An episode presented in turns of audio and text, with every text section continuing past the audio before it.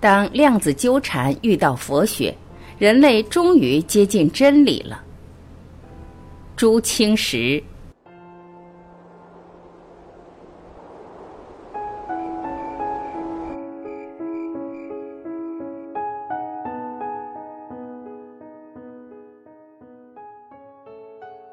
佛法乃心法，乃生活中法，非宗教，非信仰，非文化，更非迷信，无非一个真字。它从哲学高度、科学层面揭示宇宙人生真相。其代表作为《法华经》《楞严经》《阿弥陀经》《心经》，所全一心三藏之理，唯以一实相印证万法。否定万法而又同时圆融万法，故又称为圆教，能令行人当下明心见性、了生脱死，故又说为了义法、究竟法。今天我们带您一起看一看当今人类科学中的最新成就——量子力学和人类智慧中最古老的思想佛学相互交融时那种不约而同的惊叹。一，量子力学的诡异现象。我先把量子力学中人们最不好懂的东西介绍给大家。一，态叠加与坍缩。量子力学的第一个诡异现象叫做态叠加原理和坍缩。为了解释量子力学观念，我先说说普通人的日常经验。一般人认为，客观物体一定要有一个确定的空间位置，这种存在是不以人的意志为转移的，是客观的。比如说，我的女儿现在在客厅里面，或者说我的女儿现在不在客厅里面，两者必居其一。女儿可以既在又不在客厅里吗？但在量子力学里就不一样了。量子力学就像说，你的女儿既在客厅又不在客厅，你要去看这个女儿在不在，你就实施了观察的动作。你一观察，这个女儿的存在状态就坍缩了，她就从原来的在客厅又不在客厅的叠加状态，一下子变成在客厅或者不在客厅的唯一的状态了。所以量子力学怪就怪在这儿。你不观察它，它就处于叠加态，也就是一个电子既在 A 点又不在 A 点。你一观察它，这种叠加状态就崩溃了，它就真的只在 A 点，或者真的只在 B 点了，只出现一个。那有人就会说了，你这是诡辩，你怎么知道电子不观察它的时候，它既在 A 点又不在 A 点呢？这就是量子力学发展过程中很多实验确证的事情。二，这个实验是量子力学的创始人薛定谔提出的，被称为薛定谔的猫，既死又活的叠加态猫。把一只猫放进一个封闭的盒子里，然后把这个盒子接到一个装置上，这个装置包含一个原子核和一个毒气设施。原子核有百分之五十的可能性发生衰变，衰变的时候就会发射出一个粒子来，这个粒子一发出来就会触发毒气设施，毒气一触发就会杀死这只猫，就是说猫也处于这种既死又活的叠加状态，这是他想象中的一个实验。这个问题一提出来，物理学家一个个都惊呆了。原来以为只有微观世界才有这种态叠加，就是状态不确定，既处于这个状态又不处于这个状态。现在宏观世界也一样了，猫不就是这样吗？有一只既死又活的猫，这与我们的经验严重违背。这个实验实际上就是女儿在客厅里，女儿不在客厅里，变了个样子说出来。这个猫是死了还是活着？既死又活是同时存在的，量子力学就认为两者同时存在。那么，怎么可能既死又活同时存在呢？人不能想象这种状态，于是大家就把这个实验进一步讨论下去。从不确定到确定，可避免意识参与吗？一九六三年获得诺贝尔物理学奖的维格纳想了一个新的办法。他说：“我让个朋友戴着防毒面具，也和猫一起待在那个盒子里面去。我躲在门外。对我来说，这猫是死是活我不知道。猫是既死又活。事后我问在毒气室里戴防毒面具的朋友：猫是死是活？朋友肯定会回答：猫要么是死，要么是活，不会说是半死不活的。”他这个说法一出来，大家就发现问题在哪儿呢？一个人和猫一起待在盒子里，人有意识，意识一旦包含到量子力学的系统中去，它的波函数就坍缩了，猫就变成要么是死，要么是活了。也就是说，猫是死是活，只要一有人的意识参与，就变成要么是死，要么是活了，就不再是模糊状态了。三。多体的叠加态，量子纠缠。现在再来讲下量子纠缠。薛定谔的猫讲的是同一个东西处于不同的状态的叠加。量子纠缠讲的是如果有两个以上的东西，它们都处于不同的状态的叠加，它们彼此之间一定有明确的关系，这就是量子纠缠。纠缠态的手套，比方。我们从北京买了一双手套，把手套中的一只寄到香港，另一只寄到华盛顿。那么寄到香港的是左手戴的还是右手戴的？谁都不知道。如果香港的人收到打开一看是左手的，那华盛顿的人不用看就知道收到的是右手的，因为手套是左右配对的，这是个规则。一旦寄出去了，寄的过程中不确定。但是一个人只要观测了他收到的手套是左手的还是右手的，另一个人不用观测就知道了。这就是纠缠的一个例子。大家会认为你看没看它没关系，它早就确定了。但量子力学大量实验证明，如果把同一个量子体系分开成几个部分，在未检测之前，你永远不知道这些部分的准确状态。如果你检测出其中之一的状态，在这瞬间，其他部分立即调整自己的状态与之相应，这样的量子体系的状态叫做纠缠态。就好比这个手套在寄出以后，在还没有被观测之前，它是不是确定呢？肯定不确定。只有在你确定了其中某一个的状态，另一个的状态立刻就变化了，也变得确定起来了。这种关联就叫做量子纠缠。大家也许很难理解这个纠缠，说实话，这个已经超出了我们人类的理解能力的范围之外。你只能去试图想它、接受它，跟我们日常生活中的客观经验已经不符了。二，意识是量子物理现象，意识是一种量子力学现象。为什么这么说呢？比如你面前出现了一朵花，这时有两种可能的状态：一个没有任何分别心的人对镜无心看花不是花，此时他的意识处于自由的状态，他没看到花是不是红的好不好看，他看它并不是花，他根本就不动念头。这种境界在唐代张卓的诗中写道：“一念不生全体现。”六根才动被云遮，未经测试的电子，未生念头的意识，这个自由状态与刚才所说量子力学的诡异现象，怎么可以比较起来呢？就是电子这些东西，在你没有测量的时候，它处处都存在，也处处不存在；一旦你测量，电子就有个固定状态出来了。意识也是这样。如果你看到这朵花一下子动念头了，动念头实质上就是做了测量。你用鼻子做了测量，发现是香的；你眼睛进行测量，发现是红色的，而且美丽。你动意念去测量它，发现它很令人愉快。于是这些测量的结果，也就是念头的结果，一下子使你产生了进一步的念头。这是一朵玫瑰花，你认出它来了。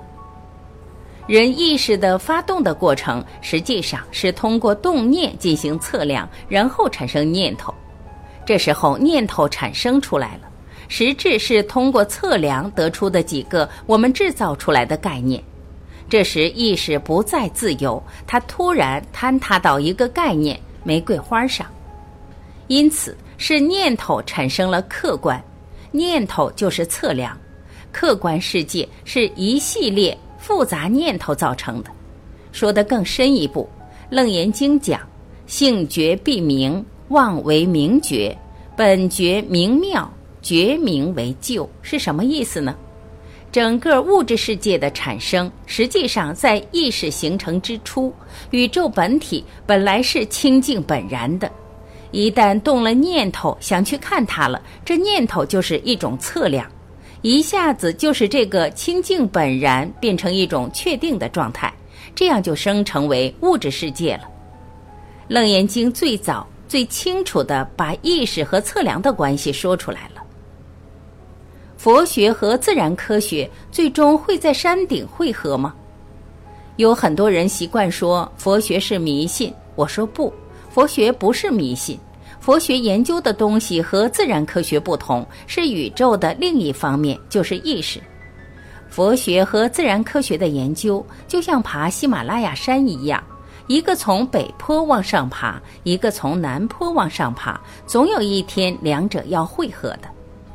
一，来比较一下佛学和量子力学对物质和意识测量之间关系的阐述。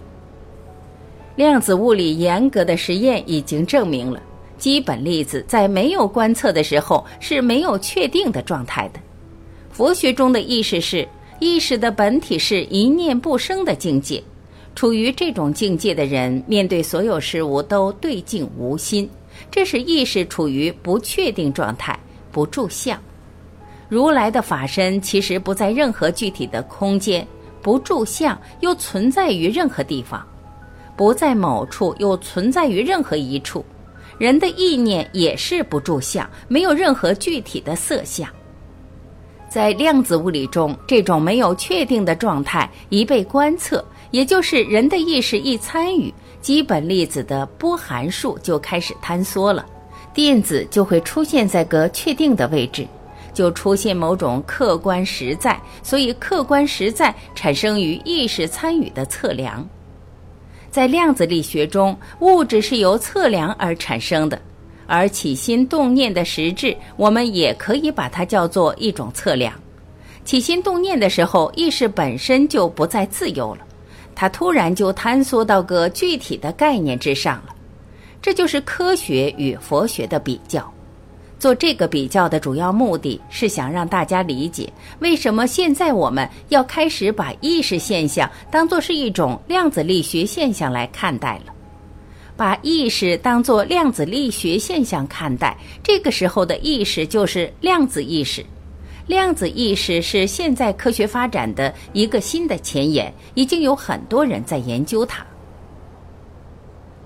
这有个很著名的故事。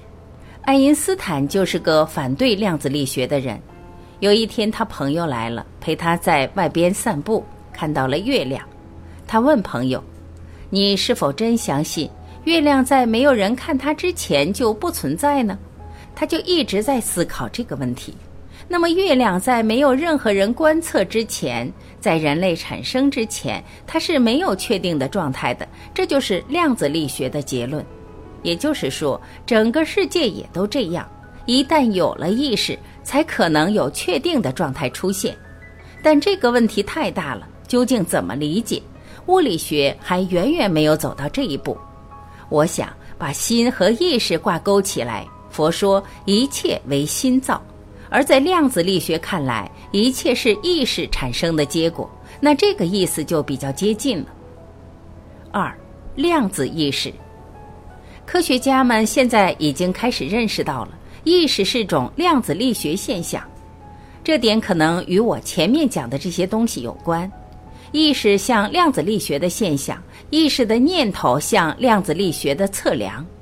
人的意识过去一直都没有搞清楚，包括中医经络学说讲的气，气用任何实验方法都没有找到。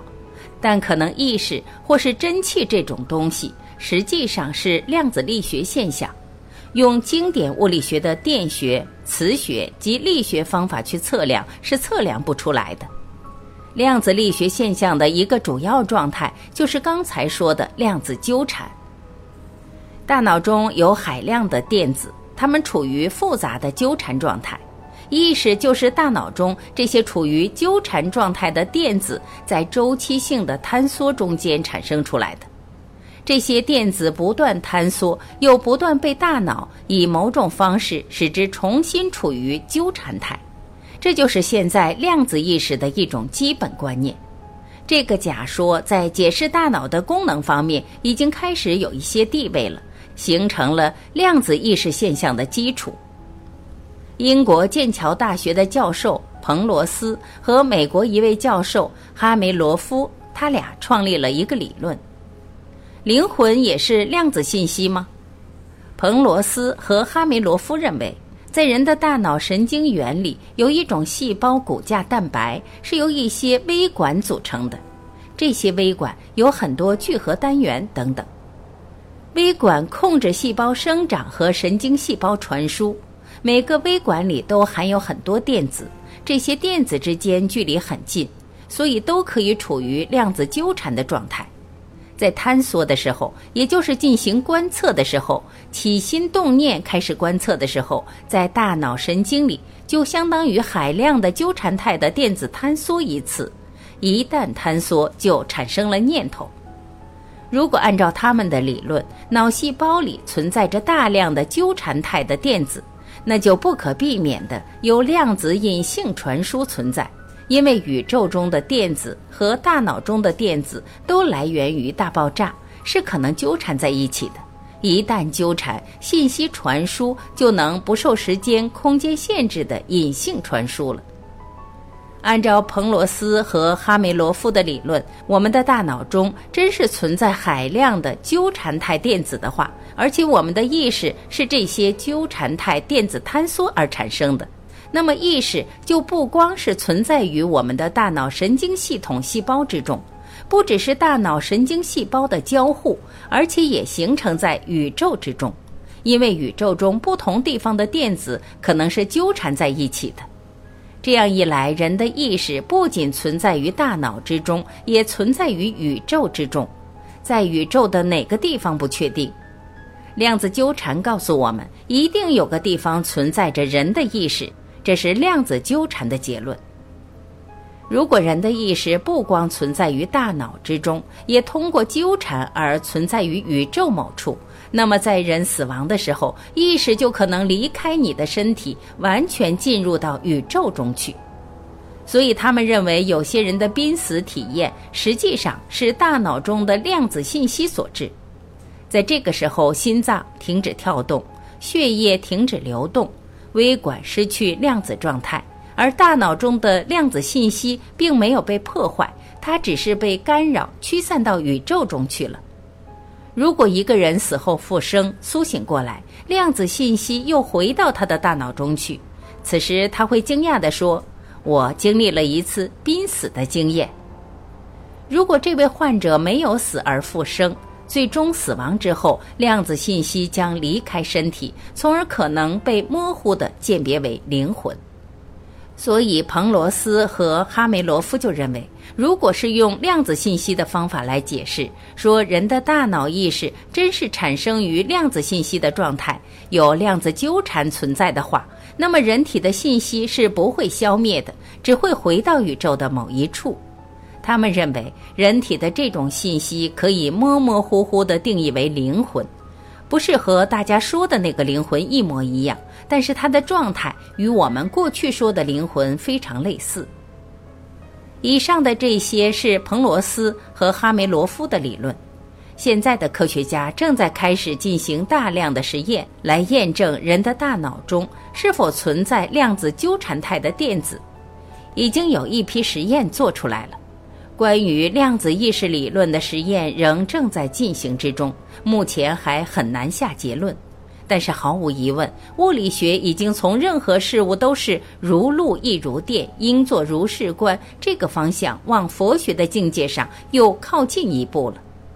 世界上可能存在着类似灵魂的东西，它在人生结束之后不死，只是回到宇宙中的某个地方去了。这种观念跟唯识的根本阿莱耶识学说是相一致的。最后，编者说。科学正慢慢向真理靠近，但是科学远还未到达真理。这个世界的真相就是万法唯心所现，唯识所变。我们的真心本来面目妙不可言。